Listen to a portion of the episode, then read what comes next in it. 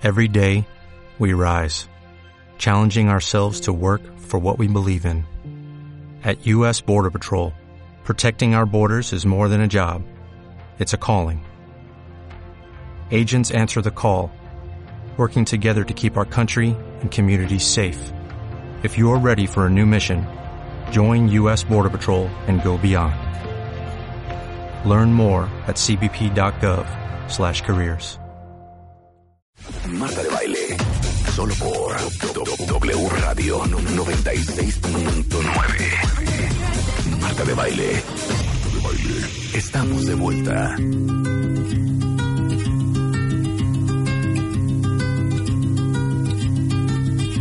Ojalá que las hojas no te toquen el cuerpo cuando caigan.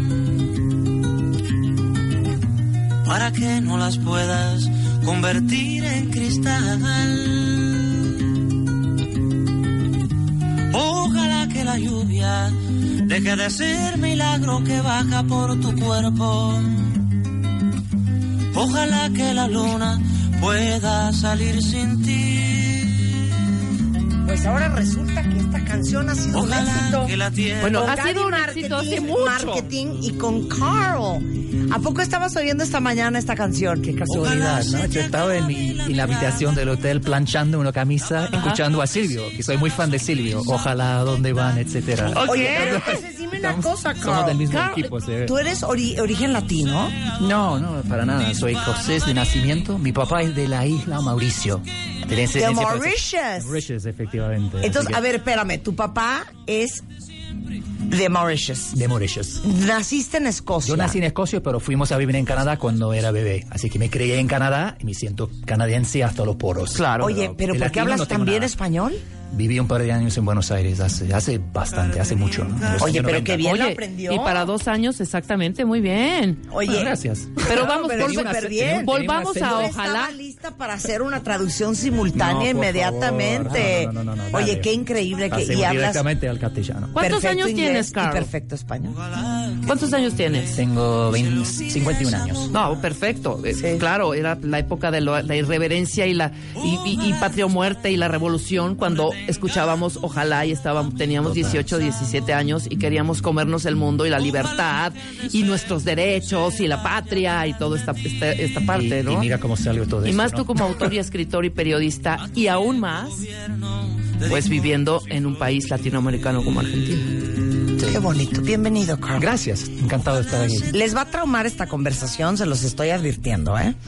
Porque Carl Honoré es periodista canadiense, es autor del libro Elogio de la, lentitud sobre el movimiento lento, la lentitud como método y elogio de la experiencia, que son The Slow Fix, Under Pressure, In Praise of Slow y Boulder, ¿no? Efectivamente, Esos son los sí. libros. Ya no te estás haciendo la muy lenta aquí con Carl porque hablan, no, yo siempre hablo a hablando toda velocidad. Marta hablando Bueno, hasta como les dije al principio, él ha publicado en The Economist, The Observer, National Post, El Globe, el Houston Chronicle, el Miami Herald.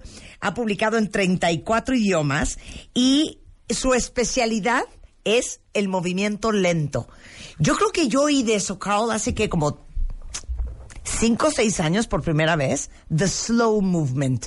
Y lo que les estaba diciendo ahorita, y tú corrígeme si acabo de inventar, es, por ejemplo, si tú llegas temprano a la oficina, tienes la obligación de estacionar tu coche más lejos para darle oportunidad a los que llegan un poco más tarde a no ir con tanta prisa y poderse estacionar más cerca de la entrada de la oficina. O eso lo acabo de inventar. No, es, Eh, de hecho es un, es un, un ritual eh, sueco, es lo que hacen los suecos.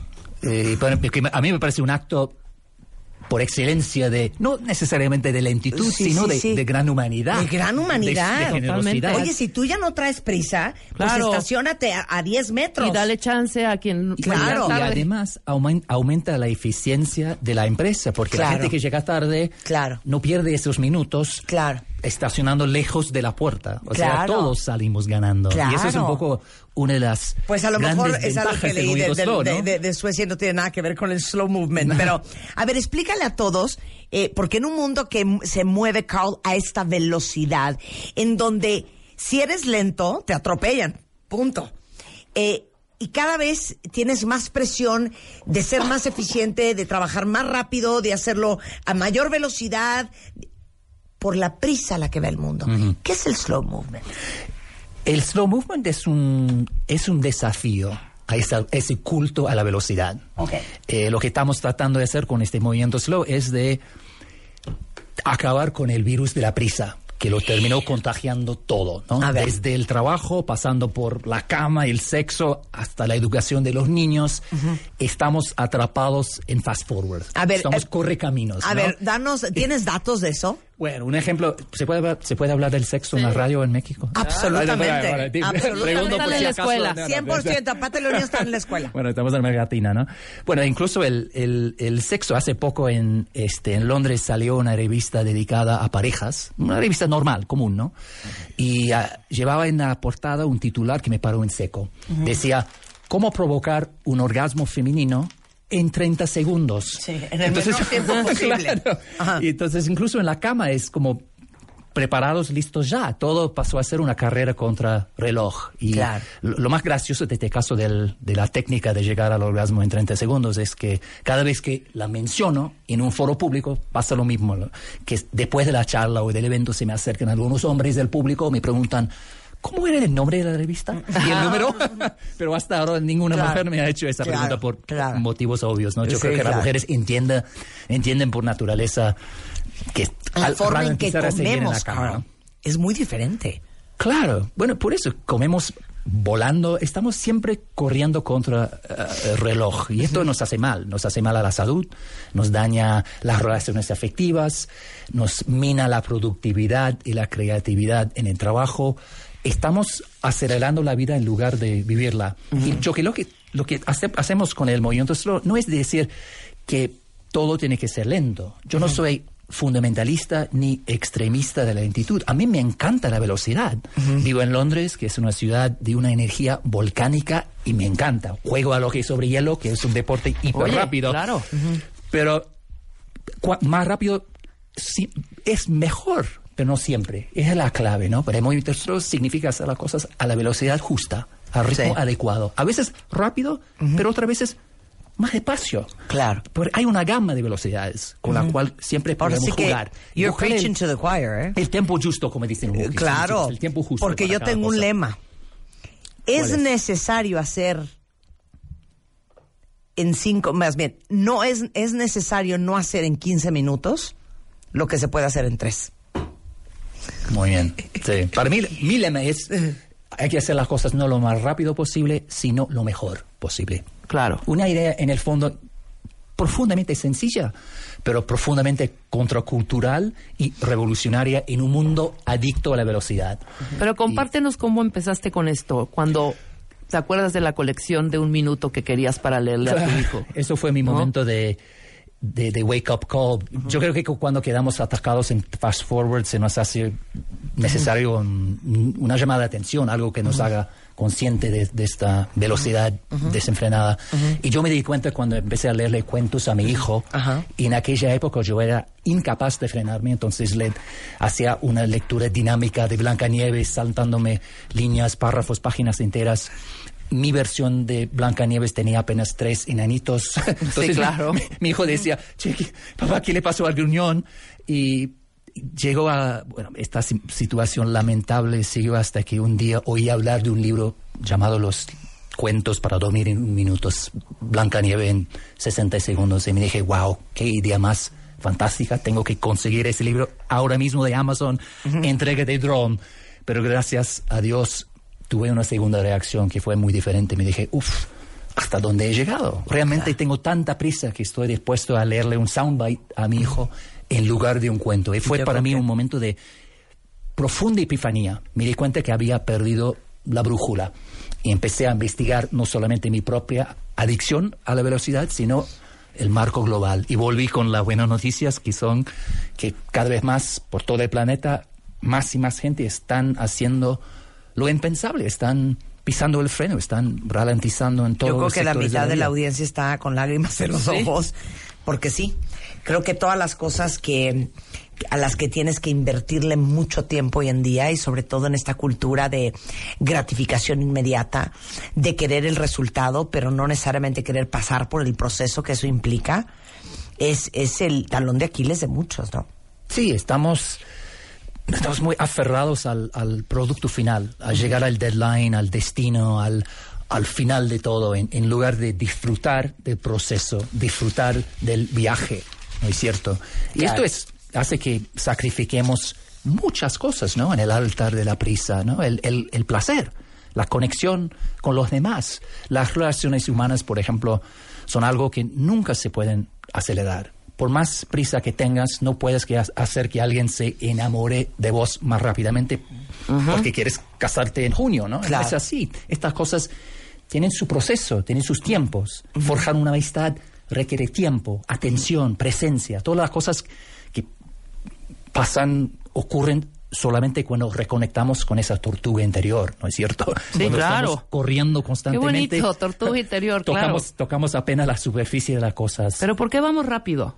¿Por qué somos así? Yo creo que hay un cóctel de razones, ¿no? Por un lado, el mundo se ha convertido en un, un gra- un gran buffet de cosas que experimentar, consumir, comprar, comer, y queremos hacerlo todo. Es un instinto natural humano. Y eso hace que corramos. Tenemos, tengamos que correr. Por otro lado, el trabajo, el mercado laboral se ha vuelto mucho más intensivo, más agresivo, más demandante, entonces hay más presiones sobre nuestro tiempo en el, te- en el trabajo.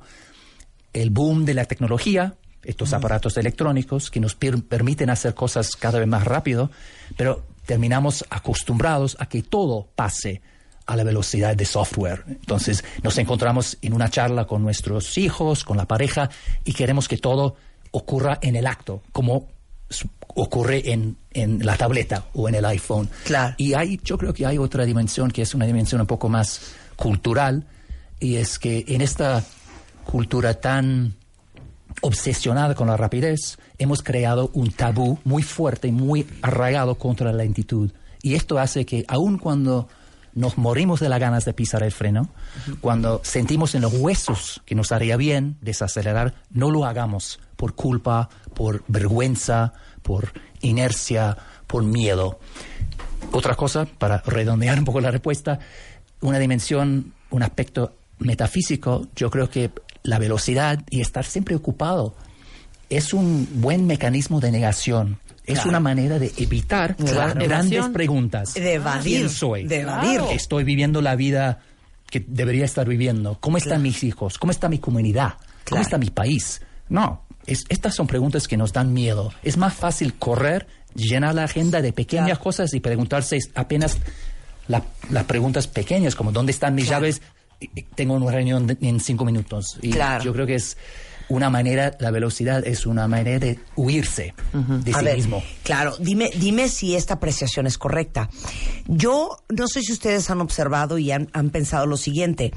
Yo vivo, por ejemplo, a la sociedad americana como una sociedad sumamente transaccional, llena de reglas y de transacciones. De yo te compro esto, tú me lo cobras en el menor tiempo posible, yo soy la maestra de tu hijo, esto es lo que me corresponde hacer y de aquí hasta aquí es lo que voy a hacer. Eh, todo el contacto está basado en la transacción. Creo que en Latinoamérica, en, en culturas más, más tribales como la nuestra, nuestras relaciones son mucho más personales y profundas. Sin embargo, creo que en estos últimos años eso es algo que también hemos perdido. Porque todo ese sentido de familia cuentavientes que tenemos los latinos, de sentarte con tu abuela los domingos y reunirte con todos tus primos, de sentarte a comer un martes, un miércoles con tus hijos, con tu marido, antes de que todos regresemos a trabajar, antes de que los niños vayan a clase, cada vez estamos tratando de ser quote unquote más eficientes en maximizar las horas del día que tenemos para hacer todo lo que queremos hacer y perdiendo de vista esa conexión que teníamos naturalmente.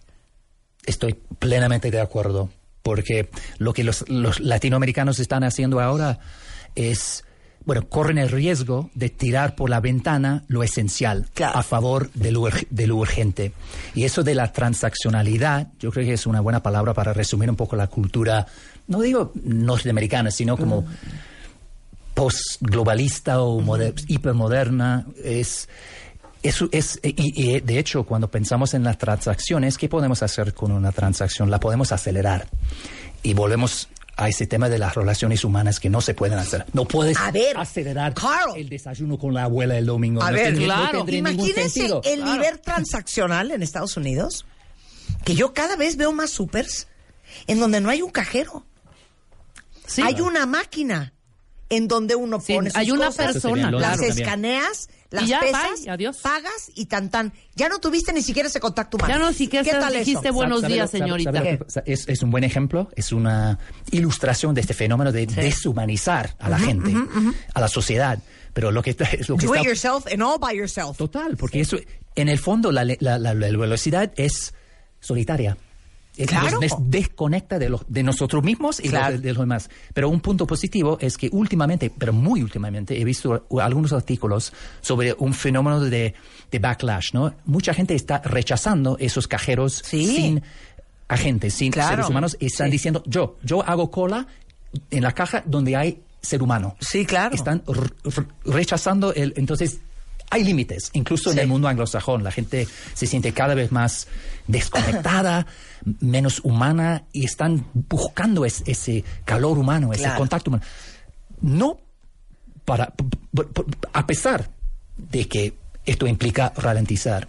De hecho, el boom del movimiento slow para mí indica, subraya esta necesidad básica humana, que es necesitamos esa tortuga interior. Tenemos una Claro. liebre interior y una tortuga interior. Y hay que darle bola a las dos en el momento adecuado. Y eso de, de- de compartir un, un chiste, hablar del partido de fútbol de la noche con el cajero, la persona que trabaja en la caja, es- te da algo, ¿no? Te, te levanta un poco el ánimo, te, te da un po- le da un poco de color, de textura, de sentido, de humanidad Claro, a tu día. ¿no? claro. Y es un- es- son dos minutos, un minuto.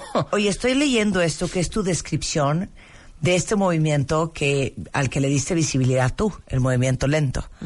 Y dice, es una revolucionar, eh, una revolución cultural en contra de esta noción de que más rápido es mejor.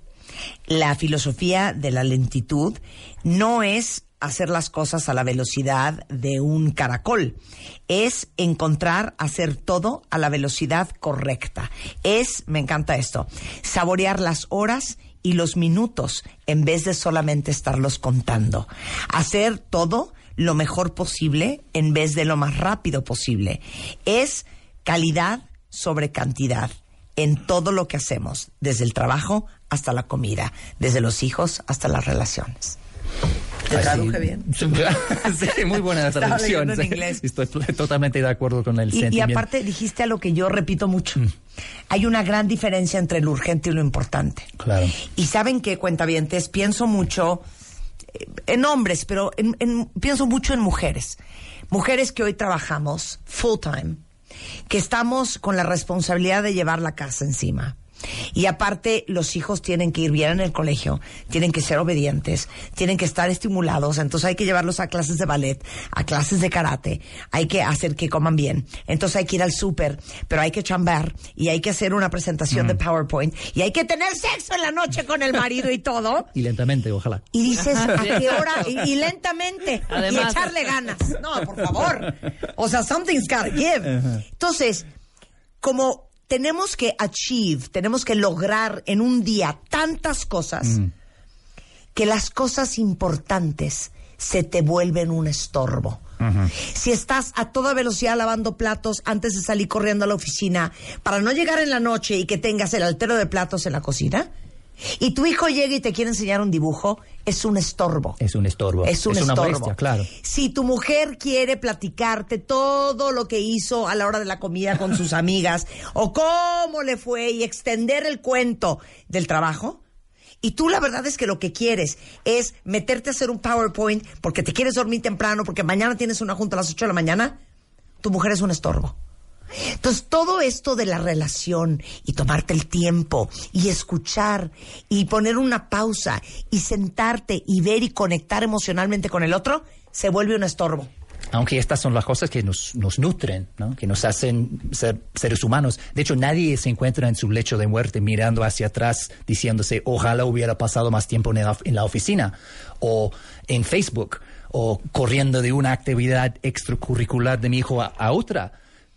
Lo que miramos con nostalgia y con cariño y con ternura al final son esos momentos lentos, ¿no? Esos momentos de conexión, cuando nuestro, nuestro hijo compartió un, un dibujo o cuando pasamos dos horas charlando en el jardín con, con nuestra pareja o damos una vuelta con la abuela una semana antes de su fallecimiento. Son esos momentos que definen una buena vida. En cambio, como dices tú, en las pesas ponemos por un lado todas las cosas que parecen importantes pero no lo son. Y yo creo que para mucha gente un primer paso hacia un- una vida más de slow, más completa, más eh, rica, es de cortar la agenda, es de mirar lo que estamos haciendo en un, en un día promedio, en una semana normal y ver lo que estamos a, a lo que estamos dedicando nuestro tiempo y con un poco de calma revisando estas cosas yo creo que en general la gente encuentra cosas que puede dejar caer fíjate si miras las estadísticas sobre el uso de tiempo en México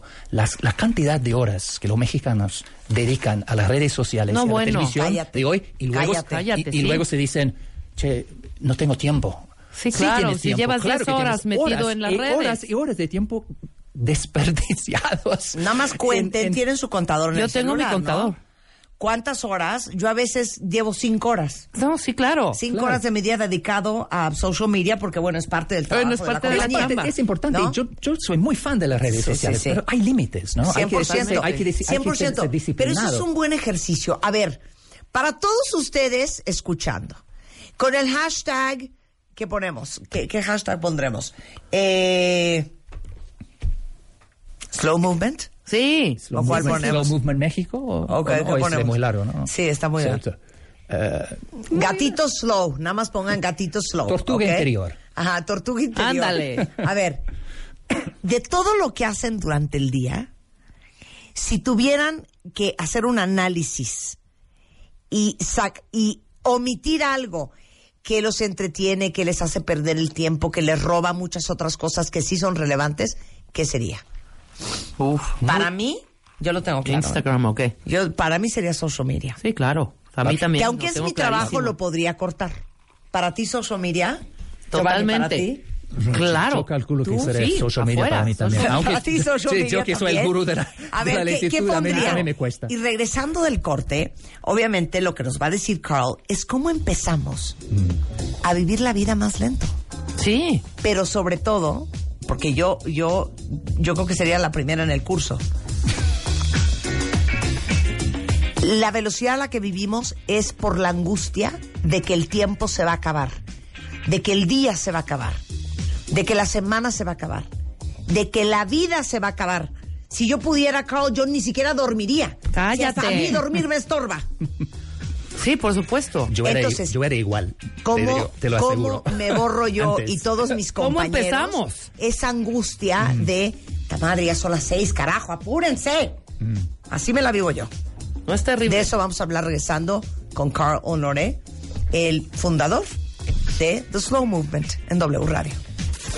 W Radio 96.9. Fotos, fotos, videos, videos, historias, historias. Síguenos en Instagram, W Radio-MX. No te pierdas a Marta de Baile, dentro y fuera de la cabina. W Radio-MX.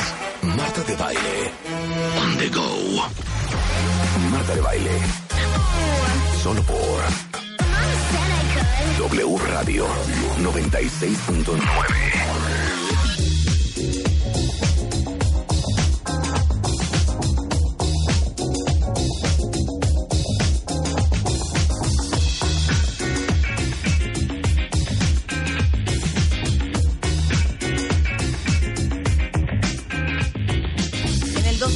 2004, Carl Honoré eh, lanzó un libro que justamente empieza a promover el movimiento lento, se llama The Slow Movement y el libro se llamaba The Slow Fix. Y es justamente un movimiento para darnos cuenta de lo necesario que es hacer las cosas a la velocidad que requiere cada una, que es un tema de calidad y no de cantidad, y que lo más importante es hacer las cosas, el amor, las relaciones con la pareja, con los hijos, un documento en el trabajo, la lectura de un libro, la lectura de un cuento a un hijo, bien y no rápido. De eso estamos hablando con Carl Honoré, un gran periodista canadiense, autor del libro Elogio de la lentitud, sobre el movimiento lento, la lentitud como método y elogio de la experiencia. Eh, los libros, por si prefieren leer en inglés, es The Slow Fix, Under Pressure, In Praise of Slow y Boulder. Y justamente antes del corte le, te decía, Carl, que yo creo que la razón por la cual vamos a la velocidad que vamos es, es que porque vamos contra reloj. Es porque estamos más conscientes de que nunca de que el tiempo se nos va, de el día se nos va, las horas se nos van, el- la vida se nos va.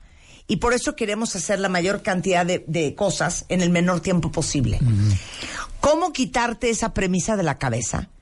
Y cómo empezar a vivir una vida más lenta. Bueno, de entrada hay que revertir esa premisa, porque la mejor manera de aprovechar el, el tiempo, de sacar partido de la vida, de los minutos, de las horas, de los días, de los años, no es de ir aún cada vez más rápido, ¿no? Al, al contrario, es de ralentizar y vivir cada momento plenamente. O sea, para evitar la pérdida del tiempo, suena un poco paradójico, ¿no? Pero hay, la, la mejor manera de aprovechar el tiempo es de ir más lento, ¿no? a, la, a la velocidad justa. Claro. Bueno, ¿cómo hacerlo? ¿Cómo hay muchas, hacerlo? bueno, hay- yo tengo No, yo- una yo- lista de yo- tips, no. de 50 tips, pero podemos ir hablando un poco de A cada ver, yo, de tengo ahí ejemplos, la ¿no? lista. A ver, venga. Primero, Bueno, primero es la agenda, ¿no? Cortar la agenda. Y Estamos obsesionados con hacer cada vez más y más cosas. que eso es primo hermano de aprender a decir una, ser una no. enfermedad. Claro, hay que no. recuperar, reivindicar la palabra no. Sí. Mi, mi, mi libro en inglés, el primer libro que lanzó todo este movimiento, se llama, como decía vos, In Praise of Slow. Podría ser In Praise of No, ¿no? Elogio Claro, del no. In praise of Porque no. Hay, que, hay que poner límites a, a- a sí mismo y a los demás. Decir no. Entonces, mirar lo que tú quieres hacer durante, durante el día o una semana, identificar, identificar las cosas más importantes y dejar caer Ok, lo- pero, el resto. pero- es una pero- cosa, ¿no? Claro, pero tienen que hacer la lista mental. Mental. Yo, de verdad, no sabes el esfuerzo que hago por decir no. Porque aparte uno dice sí, yo no sé si les pasa a ustedes, porque juras que el día nunca va a llegar y el día llega un día. Mm, o sea, por ejemplo, me dicen, oye, eh, que, que si puedes ir a dar una conferencia, por decirte algo, a Guatemala. Entonces yo estoy pensando, híjole, tomar un vuelo seguramente va a ser tres días esta odisea. Este, y digo, bueno, pero es el 20 de mayo del 2020. Todavía falta. Digo sí. Falta, falta. Claro. Sí. Un día es 18 de mayo del 2020 y dices, ¿para qué chingados dije que sí? Pasado mañana ¿No? tengo Claro, que irme a Exacto. la yo creo que conferencia. todos caemos Exacto. en, en esa trampa. Ok, Sí. bien. Y, no, pero hay, hay, hay que entender o internalizar la idea de que un no, decir no, un no, es decirle sí a otra cosa. Claro. Es decir sí a, A la paz. A, ti- a la paz, a la serenidad, a la salud, al descanso, 100%, a tus seres queridos, 100%. a la calidad. Es, no es un no, no es, no es algo peyorativo, negativo. Claro. De hecho, no puede ser algo brillante, luminoso Claro. y 100%. totalmente positivo. si Lo, 100%. lo vemos con esa, desde esa óptica. Ok, dos. Dos, eh, incorporar un ritual lento en tu día a día, tu, día tu, tu vida cotidiana. Puede ser, el, un, digo, un ritual slow, lento, que te vacune contra el virus la prisa. Que, que funcione algo así como un freno en tu vida. Puede ser, dependerá de la persona. Puede ser el yoga, leer poesía, dibujar, dar una vuelta, cocinar, lo que sea. Pero que, que esté ahí en tu agenda protegido, ¿no? Ese momento lento. Y eso te ayudará a cambiar de Pues ritmo. échate un yoga, Marta. ino- inocularte un poco contra Claro. el virus de la prisa la, la prisa de los demás que nos termina contagiando, ¿no? Esta les va a doler. Leen el número dos. Cuando se está con la pareja y hijos y con los amigos, hay que apagar el celular. ¡Upa! Revolucionario. Qué acto más criminal, Vuélvelo a pero bueno. repetir, vuélvelo a repetir. Escandaloso, ¿no? A ver, vuélvelo a repetir. que hay, hay que apagar el celular. Cuando estás con tu pareja y tus hijos, hay que apagar el celular. Sí. Y yo, yo lo digo, no, yo no soy ludita. A mí me encanta la tecnología. Tengo un iPhone, un MacBook. Me encantan estos aparatos electrónicos. Son fantásticos. Pero todos llevan un botoncito rojo, ¿no? Y hay que usarlo. Y eso es el mensaje que nos está llegando incluso ahora de las grandes empresas tecnológicas, ¿no? Hewlett Packard sacó un informe hace poco advirtiendo que el bombardeo de interrupciones electrónicas hace que el coeficiente el coeficiente intelectual que caiga en 10 puntos, que es mucho, ¿no? Que es el doble el efecto que, que tiene fumar un porro de, de marihuana. Sí. Entonces, es como que hemos tragado esta idea de que estar siempre ocupa- eh, co- conectado, siempre al loro, siempre en la red nos va a convertir en un superhombre, supermujer. del- 100%. No, pero nos convierte en Chong, ¿no? O Ya. en algún drogadicto que no es muy útil en el trabajo y además termina minando las relaciones afectivas. Han hecho un estudio muy interesante que demuestra que cuando dos personas están en- jun- juntas en una conversación, puede ser una pareja, padre, hijo, colegas en el trabajo, si hay un celular visible en la mesa, no hace falta que se ilumine o que, que vibre o que suene, nada, simplemente que está ahí visible, que la gente mantiene la conversación en un nivel más superficial. Claro. Por esa cosa de distracción que nos afecta a todos, nos toca a todos. Entonces, un tip, una- un consejo muy sencillo es la próxima vez que te encuentres en una charla con alguien, otro ser humano, esconde el móvil, apágalo y Claro. escóndelo visiblemente. Claro, Ponle- claro. Por eso están los bolsillos, ¿no? Claro. Los bolsos. ¿no? Así como la Úsalo. cama de Ariana Claro. Huffington, Sí. hay que buscar para estas convivencias algún elemento para guardarlo. para que no se vea el celular. Puedo compartir un- otra cosa que me gusta mucho en este mundo tecnológico, ¿no? Que es el es un nuevo ritual que se ve mucho en Silicon Valley. donde ac- acabo de venir de Silicon Valley, en Londres, en New York, que se llama stacking. Cuando los jóvenes salen a tomar un café en Starbucks, lo que hacen es que ponen sus celulares stack es como pila, ¿no? Eh, eh, Empilan sus eh, en, en- en- amontonan sus, sus- sus celulares encima del otro. Y el que agarre primero el celular para mirar Snapchat o Instagram paga la cuenta de todos. Y es como una manera de decir, tenemos este momento juntos, nunca vamos a volver a tener este momento porque arruinarlo tratando de estar en varios momentos al mismo tiempo. Y ahí se trata de los nativos digitales, los jóvenes Claro. que están llegando a la misma conclusión, que las los celulares son fantásticos, Claro. son Claro. mágicos, son trascendentes, pero hay que apagarlos cada tanto para vivir, para vivir plenamente. Y eso para mí demuestra que vamos hacia un cambio, un punto de inflexión con respecto a estos No, a yo tengo, yo tengo un amigo que es un abogado muy prominente y él tiene el hábito, o sea, no lo puedo creer, nada más de decirlo se me va el aire. Mm. Pone un pie en su casa y apaga el celular Qué hasta la mañana siguiente. Qué no valor. lo vuelve a ver. Qué valiente. Un héroe. Qué valiente. A mí se me va el aire. No, yo me deprimo. No, yo que me mato. O sea- es que yo me mato. Sí, una vez que olvidé mi celular, tres horas, ¿eh? Ni siquiera dos, ni uno, porque hice todo para que me lo regresaran. Tres horas era una ansiedad de, no, espérate, Eso. se me está yendo el mundo, se me están yendo las noticias, igual te está pasando algo importantísimo, ¿sabes? Y cuando, ¿Qué vo- cuando vuelves a encontrar tu celular, no ha pasado nada. Nada, hombre. claro. Oye. No, es, es adicción. De hecho, han, han hecho estudios que demuestran que cuando le quitas el celular a, a casi todo el mundo, ahora experimentamos Abstinencia. abstinencia, sin Claro. síntomas, síntomas de abstinencia, como un drogadicto que le quitas el, a la, a la que le quita el- la heroína. Es impresionante. Oye, y por último, dices algo que me encanta. Nosotros tenemos que ir a la velocidad de nuestros hijos y no al revés. Bueno, los hijos tienen mucha sabiduría. ¿eh? No nacen. La el ser humano no nace como corre camino. Es algo que se les enseña.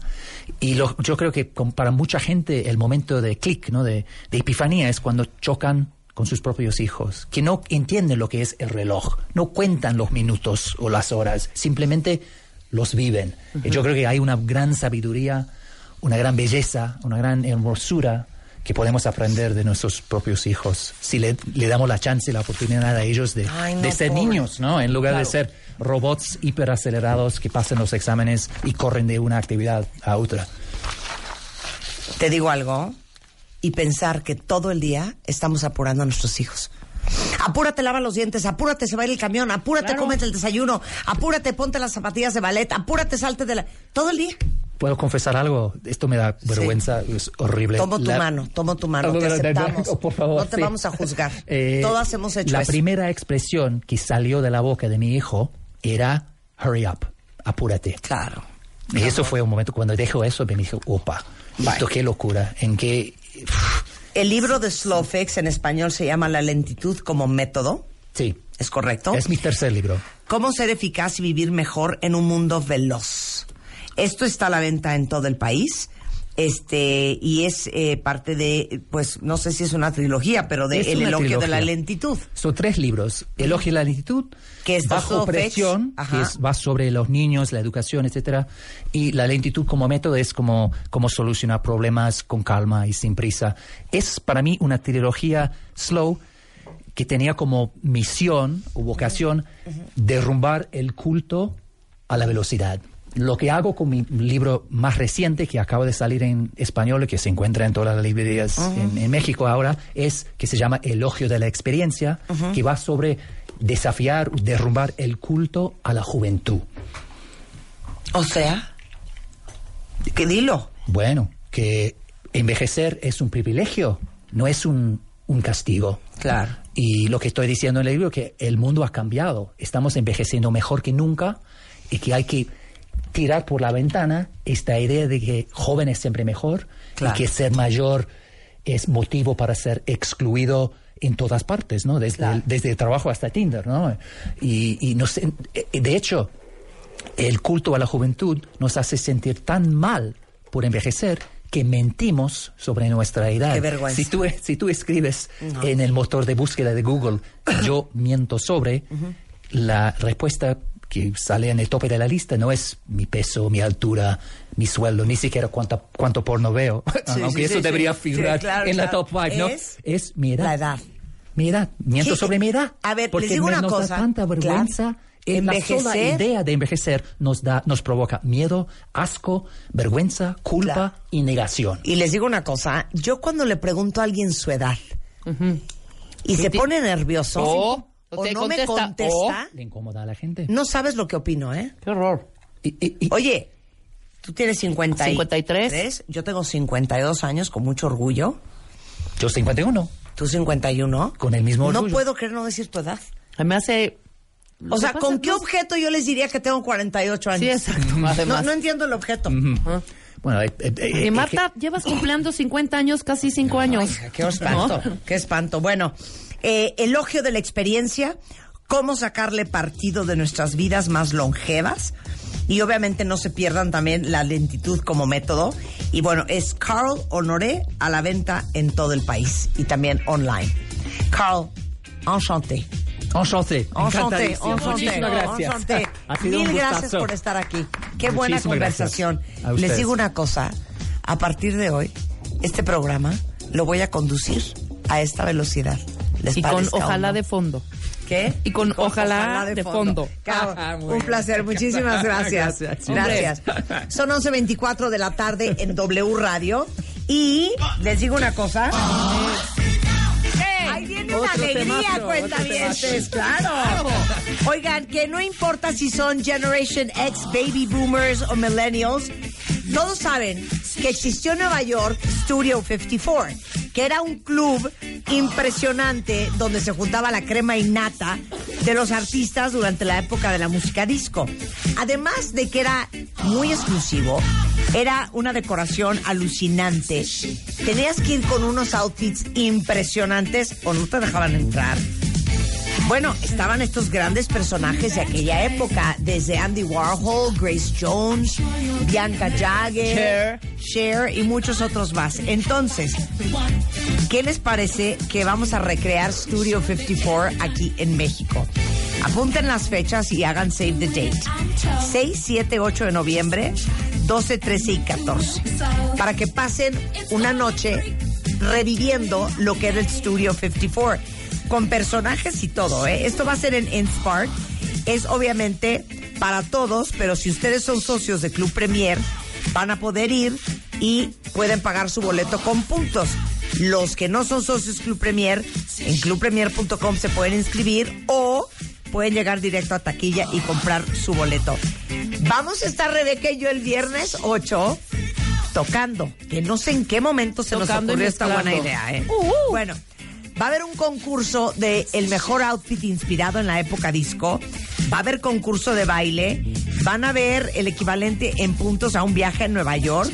Y si van con amigos, pueden reservar una de las seis mesas para 10 personas que tienen en este Studio 54, recreado por Inspark y Club Premier.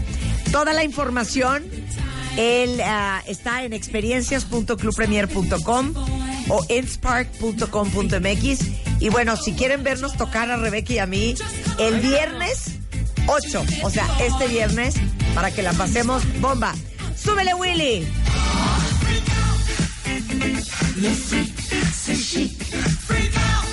Esta es de tu época también. A ver, échanos otra. Ya así para que nos prendamos Carl y yo. Y, y bailemos bien rápido. ¿Esta cuál es? ¿Es Casey on the Sunshine. No, esta no nos gusta. Esta no nos gusta. Queremos otra. Sí, no. Esta, esta sí. Esta sí. Tómale tu video. Con esto hacemos una, par- una pausa regresando. Iván viene a cantarnos Baila desde los ochentas y Roberto González nos va a dar clases de polo en W Radio.